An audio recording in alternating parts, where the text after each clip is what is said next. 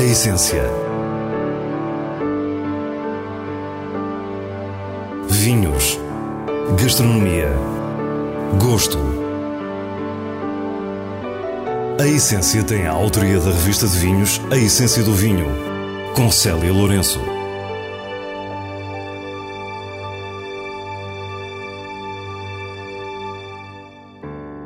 Boa noite. Começamos em Santarém para conhecer Hugo Mendes e os seus vinhos de aprendiz de feiticeiro. Depois somos seduzidos pelo vinho do Porto e na Quinta dos Malvedes assistimos ao lançamento do The Stone Terraces 2021, a quinta edição deste incrível vintage da Grahams. No final temos ainda as habituais sugestões da revista de vinhos. Fique para o que é realmente essencial. Hugo Mendes é uma espécie de espírito livre que gosta de livros e de palavras e faz os vinhos que gosta nas regiões de Lisboa e do Tejo. Começámos por tentar perceber porque se tornou enólogo e produtor de vinho. A coisa foi sendo muito orgânica. Eu não estudei, não estudei, não estudei esta área, estudei biotecnologia. Queria fazer investigação na área, na área biomédica, portanto queria descobrir a cura para o cancro.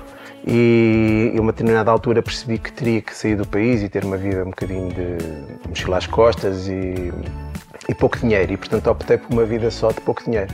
E, e, aceitei trabalhar numa, portanto fiz uma experiência de vindima, gostei, aceitei trabalhar numa, numa adega como, como adegueiro. E depois a partir daí as coisas foram, foram acontecendo naturalmente. Foi estudando e aprendendo e tornou-se enólogo. A ideia de ter o seu projeto teve a ver com a sua natural necessidade de criar. Imaginou um laboratório muito pessoal. Algo para eu fazer testes e testar à minha maneira sem ninguém a dizer-me que, que aquilo estava mal ou não estava ou, ou que não era vendável. Uh, trabalhar e estudar as castas portuguesas e, e pronto, depois a partir daí uh, as coisas têm crescido mais ou menos por si, é o próprio projeto que depois me obriga a fazer coisas novas. Em 2016 decide fazer o seu primeiro vinho, mais de uma década depois de se estrear na enologia.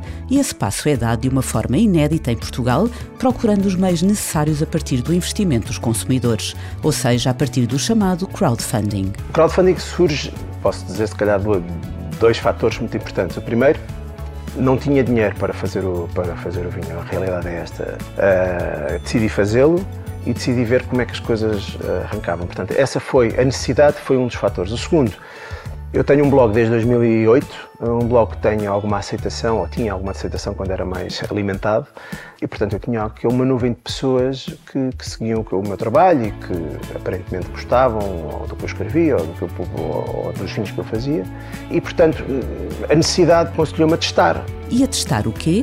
Precisamente um financiamento do seu vinho a partir da confiança dessas pessoas. E a ideia era fazer um crowdfunding eu tinha um objetivo, que eram 800 garrafas, era o que eu precisava para pagar aquela produção. E, portanto, o que eu propus às pessoas foi: comprem um vinho que vocês não conhecem, nunca ouviram falar, é a primeira edição, não tem nada a ver com aquilo que eu tenho andado a fazer para outros. Um, eu faço um desconto interessante para me ajudarem a financiar o projeto. Esta era uma ótima necessidade. O que é que aconteceu? Aconteceu o inesperado que ainda hoje emociona o enólogo. A partir de um certo momento aquilo saiu-me das mãos.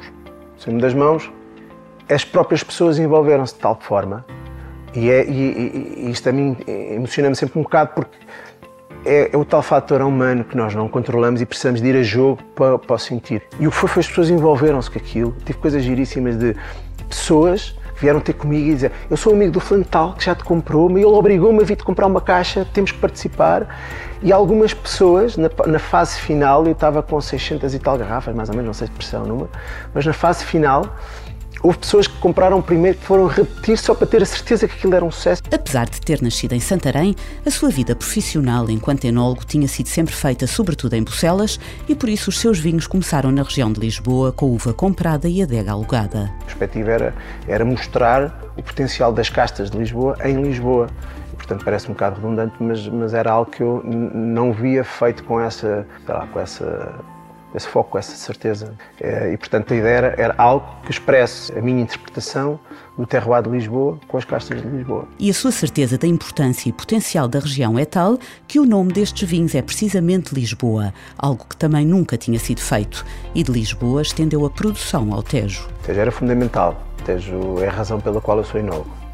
Foi aqui que me apaixonei pelo, pelo vinho, pela, costumo dizer por estes bastidores, por isto, porque é que as coisas acontecem assim, como é que se faz o vinho, mas porque é que isto acontece desta maneira e não daquela, esta ideia, uh, a ideia também física da superação, que é uma coisa que se fala muito pouco. Uh, sei que agora está na moda uh, desvalorizar um bocado o trabalho da adega, mas o trabalho da adega é um trabalho duro, sobretudo em vindima, apaixonou-me a ideia de superação física também, a ideia de que eu não aguento mais do que aquilo, mas depois vai saber e, e, eu, e eu, tenho que aguentar, e aguento. E sinto-me orgulhoso de, de, de, ultrapassar essas barreiras. Nos vinhos de Hugo Mendes sente-se uma autenticidade real. A sua enologia diz-se interpretativa, sempre com abordagens menos convencionais e menos tecnológicas.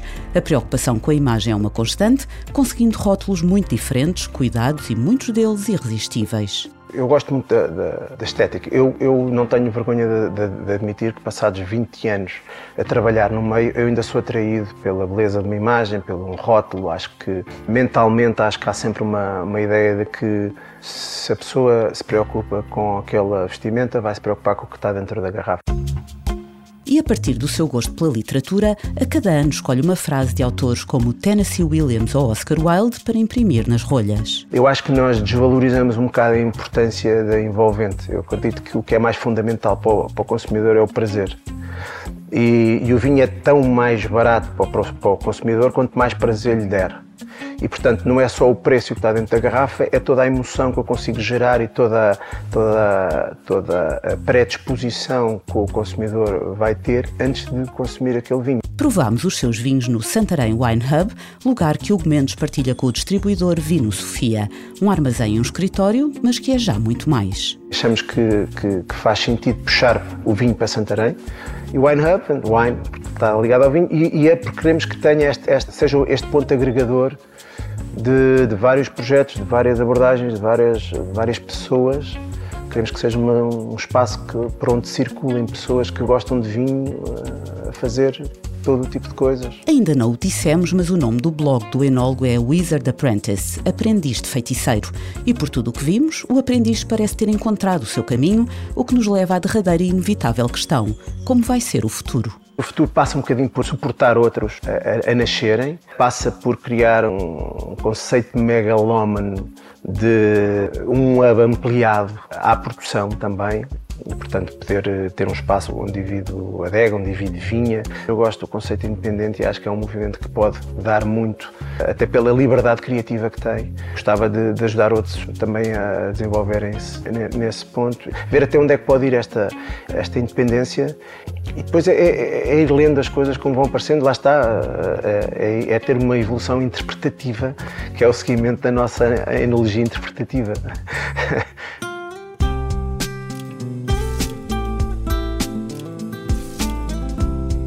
Stone Terraces nasceu com a vindima de 2011 e é já o ícone entre os vintage da Grahams. Contam-se cinco edições, tendo sido lançada agora a mais recente, 2021. Charles Symington, o enol de todos os vinhos da família onde se inclui a histórica Grahams, começa por nos falar da origem destas uvas. Bom, a Quinta dos Malvedos é uma propriedade que é da Graham desde o século XIX, é a propriedade principal de Grahams e a base dos vintages um, que têm sido produzidos ao longo uh, de 200 anos, digamos, a nossa bicentenário em 2020.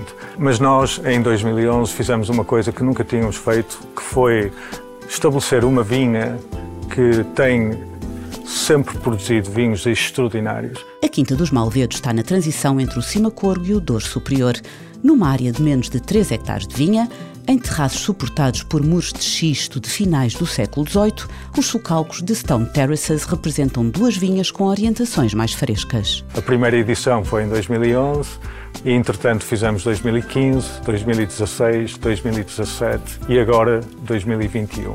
Portanto, hoje vamos ter a oportunidade de provar um, essas primeiras edições. É a primeira vez que vamos fazer uma vertical dos vinhos do, do Stenthurst e, um, e, mostrar um bocadito a forma que evoluem uh, as características que são típicas um, desse local um, e, obviamente, também as variações que vemos uh, de um ano para o outro, que é, tipicamente acontece uh, sendo anos com características diferentes. Relativamente a este 2021, Charles explica-nos que é um marco em termos de vinha. Os socalcos de, de vinha de Stone Terraces um, são pré-filoxéricos e nós tínhamos uh, recuperado já há muitos anos uh, uma parte dessa vinha e, e tem dado origem aos vinhos que temos visto uh, em 11, 15, 16 e 17. Entretanto, nós recuperamos a outra área dos Stone Terraces que tinha sido abandonado nessa época da filoxera e, e replantamos uh, essa área de vinha que representa cerca de mais, um bocadito mais que um hectare, a que até chega quase a dois hectares.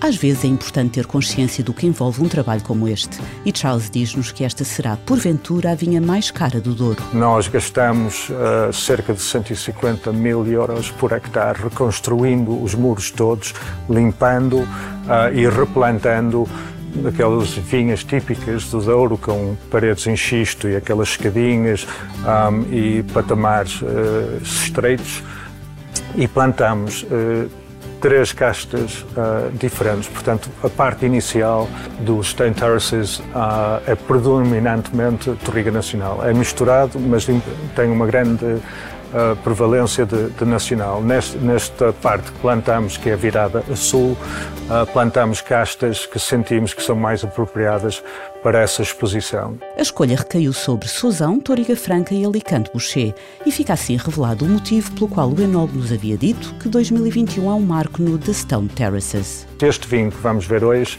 vai ser a primeira edição do Stone Terraces que incorpora uh, essa parte um, que eu acho que traz uma nova nível de complexidade, traz também, obviamente, uh, outros aromas e, e estrutura. Um, portanto, acho que nesse sentido é, é um vinho que entramos numa nova etapa de vida dos Stone Terraces, um, mas eu tenho, estou convencido e até estive a ver o vinho hoje de manhã, ele está-se a mostrar muito bem, a noiva hoje está, está muito bonita e, portanto, estou, estou muito feliz com este, esta edição.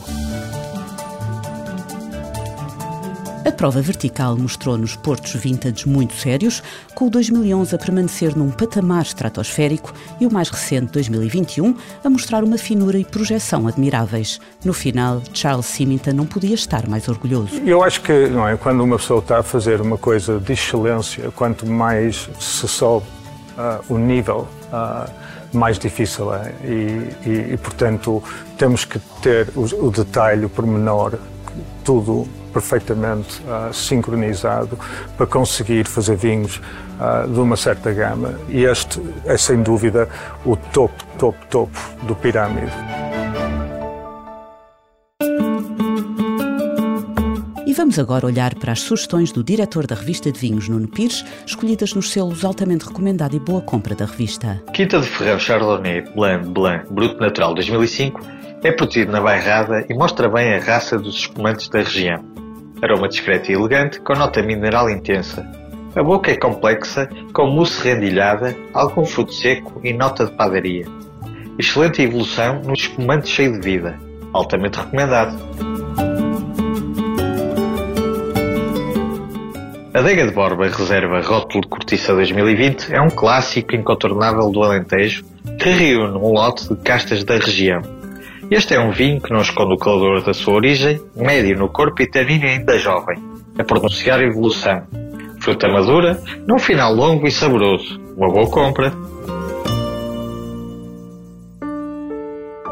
E assim nos despedimos. Para a semana, à mesma hora, teremos mais vinhos e muitas histórias contadas por quem os faz. Tenha uma boa noite. A essência. Vinhos Gastronomia. Gosto. A Essência tem a autoria da revista de vinhos A Essência do Vinho, com Célia Lourenço.